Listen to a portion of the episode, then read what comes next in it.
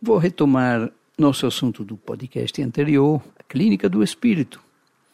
A experiência adquirida neste acolhimento cotidiano me deu a oportunidade de ter uma radiografia da situação espiritual e psicológica da nossa sociedade através das pessoas atendidas.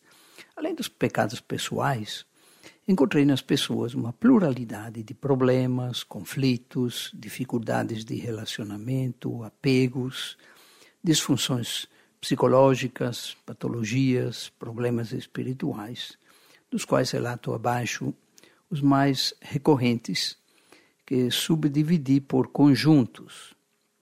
O primeiro conjunto são os apegos, depois tem as perdas, depois os medos, os conflitos, dificuldades próprios ou problemas existenciais, ou esses mesmos conflitos com de conviver com pessoas com esses problemas, com essas limitações. Então, começando aqui pelos apegos. Apego à comida, à bebida, ao jogo, ao fumo, drogas, internet, celular, dinheiro, shopping, sexo, psicofármacos, mas também apegos a funções, ao poder, a coisas, a pessoas. Depois eu classifiquei aqui as, as perdas, outro outro conjunto, né?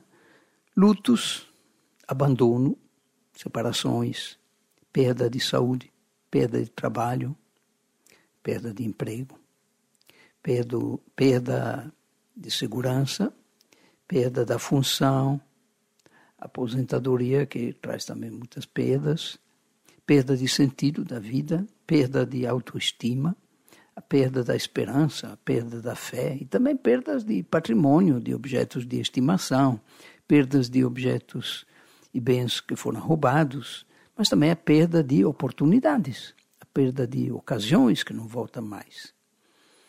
Aí vem outro conjunto dos medos, medo, medo inclusive das possíveis perdas, medo da solidão, medo do futuro, de doenças, da morte e depois os conflitos, as dificuldades é, próprios é, e problemas também existenciais, ou então conflitos, dificuldades de conviver com pessoas que têm problemas ou limitações.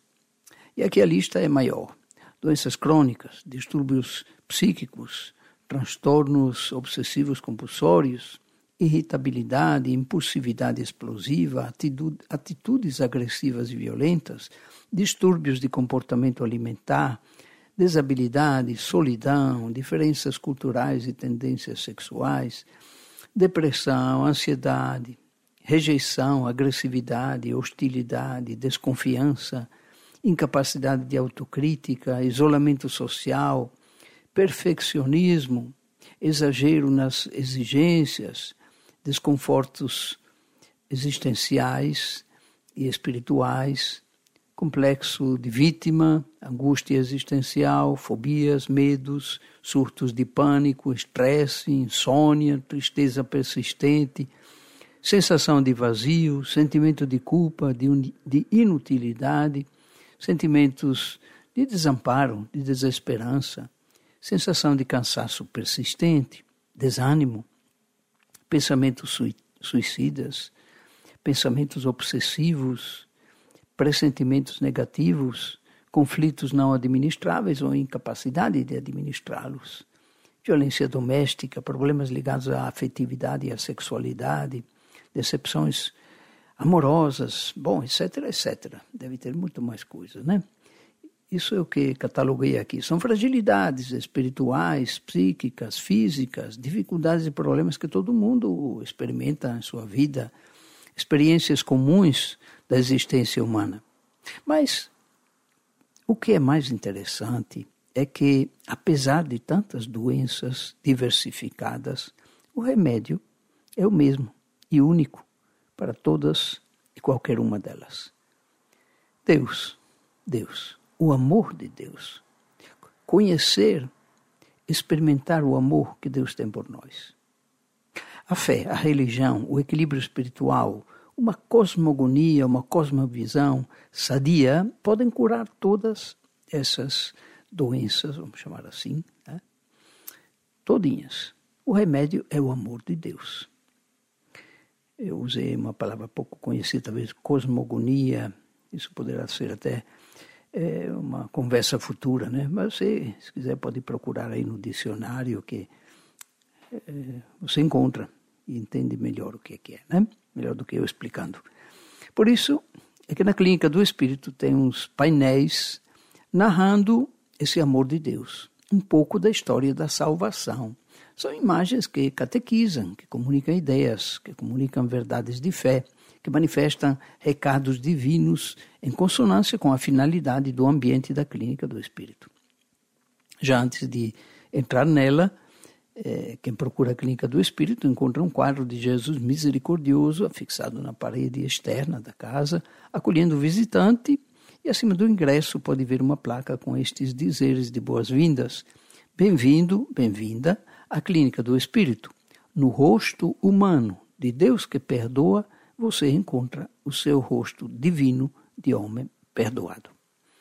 Na antessala da Clínica do Espírito tem um quadro pintado à mão que representa o episódio de Pedro, que está para afundar, engolido pelas águas agitadas do mar tempestuoso, ao tentar, como Jesus, caminhar em cima delas. A pintura destaca a mão e o braço vigorosos de Jesus, solícitos em socorrer o discípulo que fraquejou na fé, e o quadro anima, com sua simbologia explícita, quem se sente engolido pelos vagões da vida, da tentação, do pecado, mas confia na força de Jesus Salvador. Mas tem também ainda na antessala, logo à frente de quem entra, uma imagem do Cristo ressuscitado em tamanho quase real, que antecipa já o sentido da absolvição, que confirmando, confirmando o perdão dos pecados, devolve a vida divina à pessoa renovada pela confissão. Quem adentra na capela clínica do Espírito entra no coração bondoso, misericordioso, amoroso de Deus.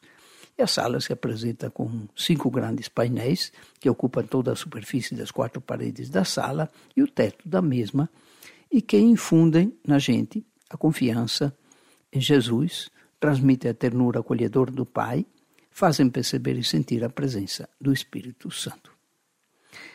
Quase todas as pessoas que entram pela primeira vez comentam, admiradas, que aqui se respira um clima de paz, de serenidade, de bem-estar interior e se sentem envolvidas por uma atmosfera especial.